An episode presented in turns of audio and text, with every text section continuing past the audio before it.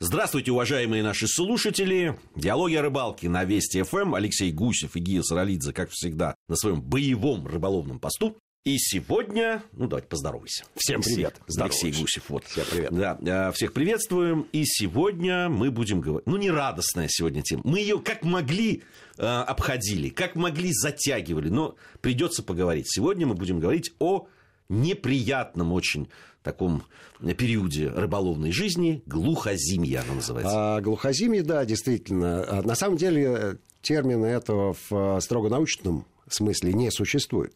Термин этот придуман рыболовами для того, чтобы оправдать э, свою неудачливость в этот период. Тем не менее, есть э, набор объективных причин, э, по которым действительно можно назвать этот период глухозимием. Считается, что лучше на лед не выходить, время не тратить, а самое время э, либо готовить летние снасти, либо почитать книги. Да, или посмотреть программу «Диалоги Вот именно, вот именно, вот или именно. послушать. Да, и мы, мы уже много программ э, э, записали в этой студии, но ни разу не упомянули метра отечественной рыболовной литературы, может быть, даже билетристики, я бы сказал, я еще чуть-чуть про это позже поговорю, а, Леонида Павловича Сабанеева. Сабанеева, Давайте, давайте послушаем, что пишет Леонид Павлович про январь в годы, когда он жил. Да, рыболовный календарь известное очень Известное, э, да. из- произведение, текст э, Леонида Павловича Сабанеева, известного русского ученого, биолога, знатока природы, а для нас, конечно, ценно охотника и рыболова. Итак, январь. В Средней России около крещения начинается нерест налима. Нерест продолжается 7-15 дней и производится парами на глубоких э, песчаных или каменистых, предпочитает белую гальку, местах в больших реках от 2 до 4 сажен глубины. Икра мелкая, беловатая. Мечут икру трехгодовалые, около фунта и старше. Во время хода налима вверх самым, э, самым стременем реки его ловят местами на белые дощечки с крючками, которые налим, идя по дну, задевает брюхом. Перед нерестом и во время нереста Налим продолжает брать на живца и кусочки рыбы. В суровую снежную зиму в небольших непроточных озерах в конце месяца начинает душиться рыба. Сначала снет ёрш. В небольших проточных озерах рыба подходит к устьям или к ключам. Окунь обыкновенно перестает брать на блесну и мормыша. В Средней Волге под Сызранью начинается ход и ловля миноги, вязание сетей для наметок, бредников, сачков, кружков, э, выписка из-за границы рыболовных принадлежностей, заготовление шелковых и волосяных лес, заказ и приготовление рыболовных ящиков, приготовление самодельных складных удилищ. Ну, блистательно написано. Ну, блистательно. В длинные, Долгие зимние долгие вечера. зимние вечера что делают? Перебирают свои снасти рыбаки. Совершенно верно. Но на самом деле, если разложить этот текст на, на три составляющих, то э, мы вскользь уже упоминали в предыдущих программах про это, а сейчас поговорим поподробнее.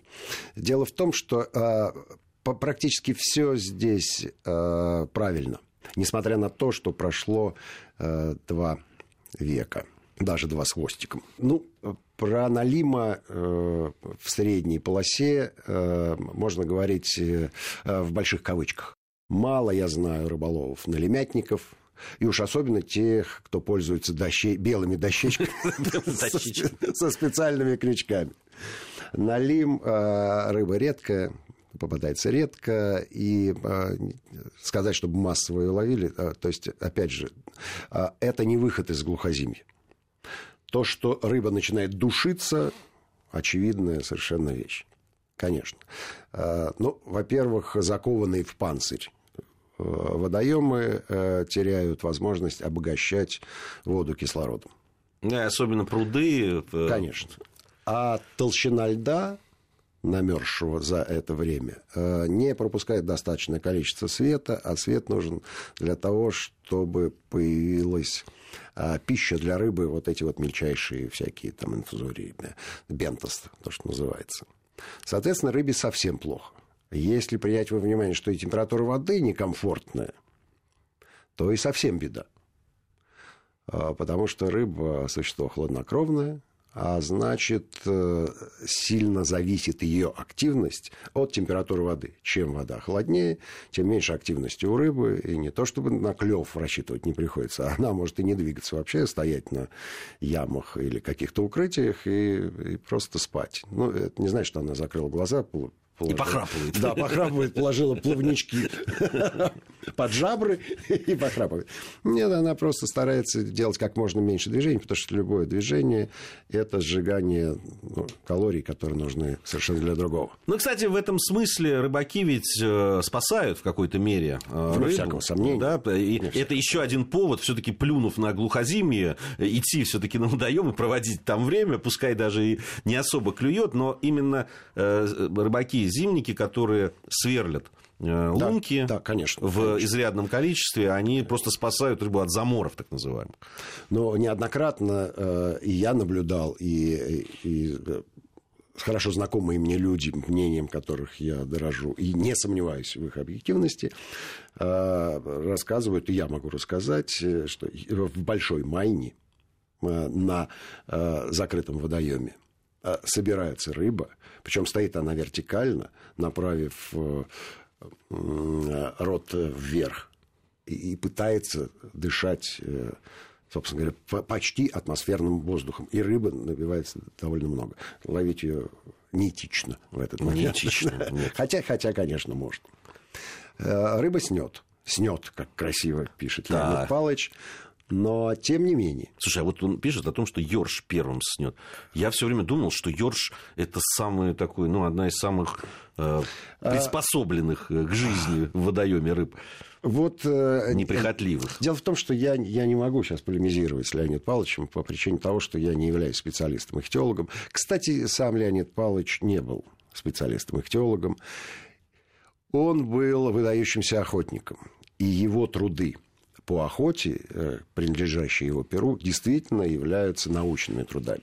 Что же касается жизни и ловли пресноводных рыб, это, э, наверное, труд, который можно назвать каталогизацией. То есть Леонид Павлович собирал все сведения из разных источников, и письменных, и устных, и скомпилировал их в одну монографию, автором которой он, собственно говоря, является как составитель. То есть он составитель и редактор этой работы а не э, человек, который сам это все выдумал и пропустил, собственно говоря, через свои руки. Э, он больше занимался охотой и больше занимался собаками. А, видимо, вот то, о чем мы говорили, охота и рыбалка, несмотря на то, что это в принципе разные области человеческой деятельности, но вот каким-то образом они еще давным-давно были объединены вместе, и, и вот так вот рука об руку идут. Помнишь, есть блестящий абсолютно кусочек из Сабанеева, о том, что если вы ловите рыбу и вас э, значит, атакуют раки, да. мешают вам ловить да. рыбу, да. и значит, сдирают наживку угу. и так далее, возьмите ружье, да. пристрелите утку, бросьте, бросьте ее, и, и они все раки... Бросьте ее в сторону, и все раки уползут. Все раки уползут. Это просто блестящее. Ну, там много таких любопытных историй. Вот. А, соответственно, э, все, что пишет Леонид Павлович, э, нуждается в проверке нуждается в проверке, то есть кто-то ему рассказал, он иногда не делает сносок, что по словам тех-то и тех-то ча- чаще делает. В данном случае про Ирша он не сделал никакой сноски. Нет, просто написал. А снет и все. Снет и все, значит, ну вот так, так показалось ему в тот момент, э, поэтому я не знаю, это правда или нет. А, Ерш, если честно, не относится к хорошо переносящим неблагоприятные условия рыбам. По крайней мере, э, что касается чистоты воды, то в грязных водоемах ерша нет Да, вообще. это правда. Вообще. Это правда. Соответственно, может быть, он требователен к кислороду. То, что я точно знаю, что э, самый живучий – это карась да ему практически заморы даже не страшны, то есть полное отсутствие ну, вот кислорода, каким-то образом он Ёрш ведь а такая ёрш... зимняя рыба, ну, то есть он зимой достаточно часто попадается. А да? вот, потому что он не теряет активности. Я могу объяснить, почему. Дело в том, что тело э, ерша покрыто слизью, той самой, которая дает особые жиринки в ухе и особый вкус. Видимо, видимо, этот панцирь... На самом деле это защита от паразитов. Ну, рыбка маленькая, нежная, при всем при том, вот, для того, чтобы уберечь от, от паразитов, вот у него есть такая... Помнишь, мы в Беларуси выдающихся, выдающихся по размеру ершей ловили. Причем, причем массово. Массово, из одной массово, да, абсолютно, да, верно, да. абсолютно верно. Потрясающий крупный ерш, он был такой песчаного цвета, да, красивый да. такой. И, и, похоже, это был конец, собственно говоря, глухозиме. Ну, по крайней мере, была зима, по крайней мере, лед был толстый, и, по крайней мере, водоем-то был замкнутый. Да, это был, это был озеро. Это либо озеро, озеро либо, либо пруд, пруд. И, причем не, не сильно большого размера. То есть заморные явления запросто могли там присутствовать. Ну, возможно, какие-то ключи, возможно, какие-то подводные скрытые от наших глаз источники воды, обогащенной кислородом, и, и все, и водоем живет. И водоем живет, и ему хорошо. Вот. А что касается выписывания из-за границы снастей, журналов. Рыболовных и принадлежностей. И волосяных лес, то тут, конечно, тут, конечно, раздолье. И это абсолютно стандартное поведение рыболов в глухозиме. Чего уж тут говорить. Хотя надо быть очень э, таким, скажем, э, если рыбалка приносит стопроцентное удовольствие, то вот подготовка к, к рыбалке все-таки сильно зависит от характера человека. Это правда. Отложить все остальные дела, отодвинуть салат оливье, и 12 дней вместо выложить летние снасти и аккуратненько да, над филечком оттачивать крючочки, раскладывать их. Не, я, я понимаю, когда это в преддверии рыбалки. Вот уже да, несколько дней до конечно. поездки все это выложить, э, любовно разложить, там, посмотреть, что есть, может, что-то надо докупить или да, сделать. Вот, это тогда да. А вот так вот сидеть в январе и думать, что вот я в, в мае месяце поеду да. там ловить. Хорошо, у нас будет сейчас еще время поговорить о глухозимье. Э, после новостей Алексей Гусев, Гия Саралидзе, мы вернемся в студию и продолжим диалоги о рыбалке.